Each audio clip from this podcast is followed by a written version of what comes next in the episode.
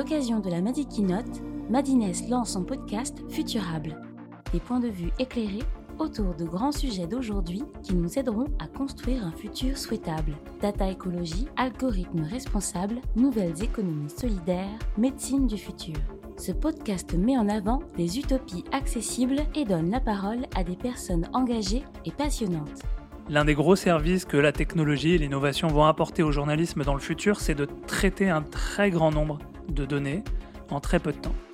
Médias et nouvelles technologies, sommes-nous à l'aube d'une nouvelle ère? Avec Yannick Kézard, journaliste et responsable de l'innovation pour l'information à TF1.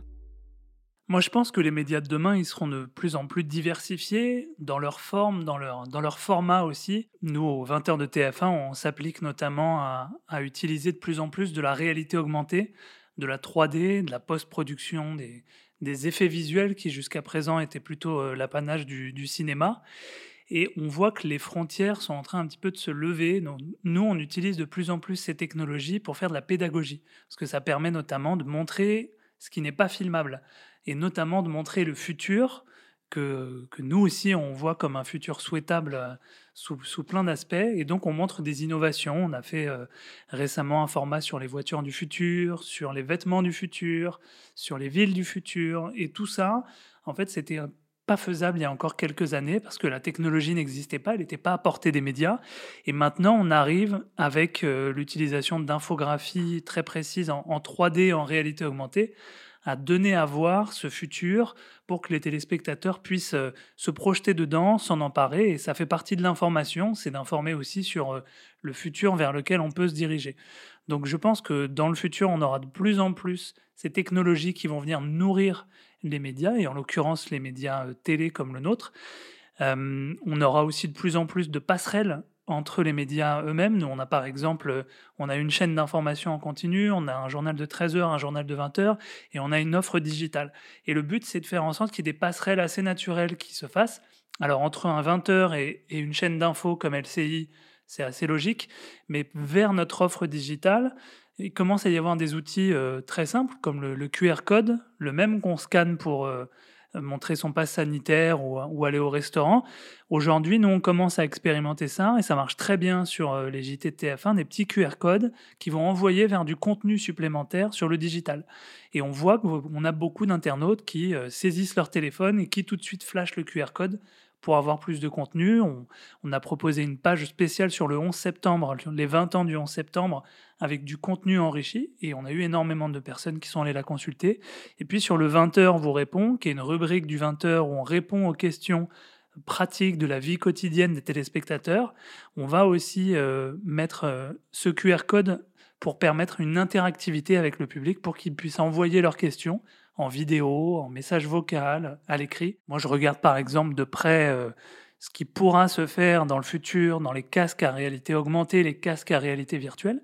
Alors, on n'en est pas encore là parce que ce sont des objets qui sont encore chers et qui sont pas encore démocratisés, mais quand un géant du numérique, à la Apple, Facebook, Google, lancera un casque à prix attractif avec des, fonctions vraiment disruptives et intéressantes, ça pourra être un support d'information très important. Vous pourrez peut-être euh, marcher dans la rue, euh, regarder euh, quelque chose et hop, une petite fenêtre avec une information supplémentaire qui, parle, qui partira de cette chose-là va s'ajouter vous pourrez peut-être regarder un reportage en 360 degrés qui parle de cette chose-là, vous immerger complètement à l'autre bout du monde dans un, reportage sur une actualité en cours. Donc euh, voilà, il y a énormément de possibilités. Nous, on regarde tout ça de très près, on expérimente beaucoup, beaucoup de choses. Et puis, euh, je pense que le meilleur est encore devant nous euh, dans ce domaine.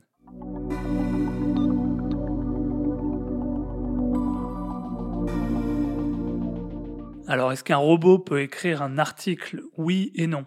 En fait, il peut écrire un article qui se base principalement sur des données, des chiffres, qu'il faut verbaliser. Si jamais vous voulez euh, écrire un très grand nombre de résultats sportifs, de résultats financiers, de résultats électoraux, euh, d'analyses euh, sur la crypto-monnaie, tout ça, vous avez des robots qui sont capables de vous formuler des articles plutôt bien écrits et qui vont en sortir 40 000 en quelques minutes.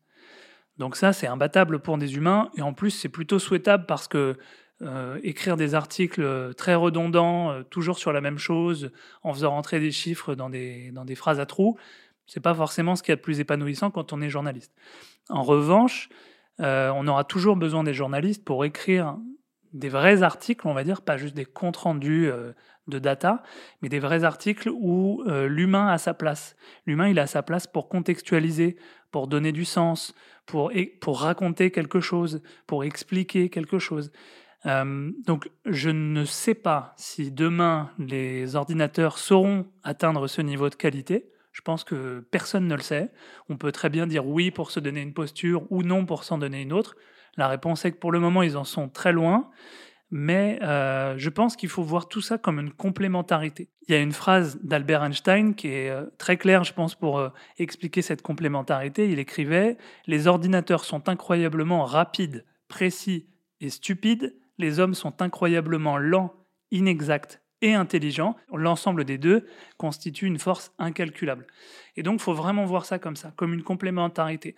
On va déléguer aux machines ce qui est rébarbatif, ce qui est ce qui n'a pas de valeur ajoutée. Et c'est une très bonne nouvelle parce que ça va libérer beaucoup de temps et beaucoup d'énergie aux journalistes notamment, qui parfois manquent des deux, de temps et d'énergie pour, pour faire tout ce qu'il faut faire. L'actualité, ça devient vraiment quelque chose d'énorme à traiter.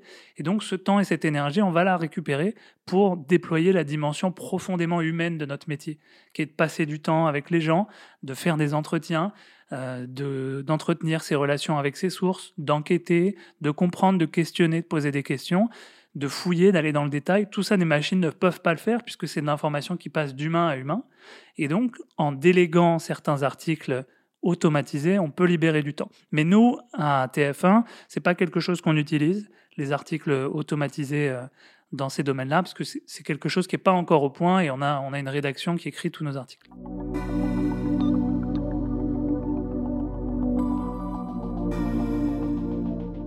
Je pense que le métier de journaliste, il continue d'évoluer à chaque fois qu'il y a de la technologie qui vient s'ajouter. Si on remonte vraiment très loin, dans les débuts de l'humanité ce qui pouvait s'approcher du journalisme, l'écriture a changé beaucoup de choses. Euh, ensuite, l'invention de la presse écrite, même des journaux en eux-mêmes, du fait de pouvoir imprimer des très grandes quantités en peu de temps, c'est une technologie qui a bouleversé les choses. L'arrivée du téléphone a transformé le métier de journaliste, l'arrivée d'Internet a transformé le métier de journaliste. Et aujourd'hui, je dirais que c'est le bloc d'intelligence artificielle qui vient se rajouter à ça et qui, qui augmente encore plus le, métier de journaliste. Nous, par exemple, à TF1, on utilise des, technologies à base d'intelligence artificielle pour dérocher nos tournages. Pour, quand on rentre d'une interview qui a duré euh, trois heures, en quelques minutes, avoir l'intégralité du texte de l'interview qui est déjà écrit, et aller retrouver un, passage qui nous intéresse, et pouvoir le monter beaucoup plus rapidement que si on devait stylo à la main, tout réécouter comme on le faisait encore il y a quelques années. On utilise aussi des, technologies à base d'intelligence artificielle pour surveiller les réseaux sociaux. Dès l'instant où une personne sur Twitter qui est suivie par 12 euh, abonnés va prendre en photo un événement qui est en train de se passer devant elle, un incendie, un accident, une manifestation, on va être alerté grâce à, à, cette technologie qui va pouvoir nous dire attention, il a l'air de se passer quelque chose ici. Nous, ça nous fait gagner un temps précieux. Donc, à mesure que l'intelligence artificielle, peut-être même que les ordinateurs quantiques vont pouvoir apporter euh, cette puissance euh, qui va venir se compléter à la finesse journalistique, ça va forcément transformer le métier de journaliste. Mais encore une fois, tout va dans le bon sens. Ce serait une bonne nouvelle parce que les journalistes seront encore mieux armés pour expliquer le quotidien, expliquer demain et travailler dans des bonnes conditions.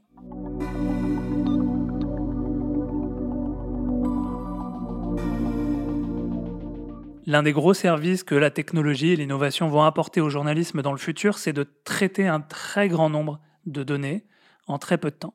Et quand on voit la proportion de, fake news qui peut circuler et, euh, le, temps que ça peut prendre de faire du fact-checking, véritablement, euh, on comprend l'importance que vont avoir toutes ces technologies dans le futur. Euh, si demain, vous êtes capable, sur n'importe quel sujet, de retrouver en une fraction de seconde les données statistiques fiables, officielles, euh, et de les confronter à ce qui vient d'être dit, vous pouvez euh, matériellement fact-checker tout ce que vous voulez en quelques secondes.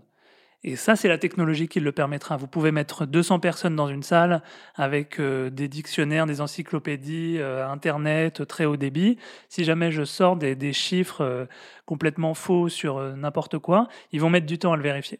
L'idée, c'est que ça pourra se faire en temps réel dans le futur.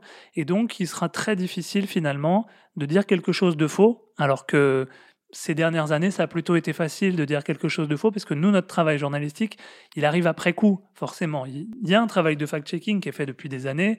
Ça s'appelait pas fact-checking avant, ça s'appelait juste du journalisme. La technologie va le permettre de le faire encore plus vite. Et nous, on travaille notamment sur euh, des projets comme celui-ci à TF1, sur euh, une façon de s'appuyer sur l'intelligence artificielle pour aller euh, miner, en quelque sorte, aller parcourir un très grand nombre de données fiables, officiel, vérifier des chiffres pour très très vite retrouver euh, la preuve qu'une affirmation est, vraie ou, fausse. Et donc ce, cette façon de traiter une gigantesque quantité de données, grâce à l'intelligence artificielle, déjà ça commence à être très très accéléré.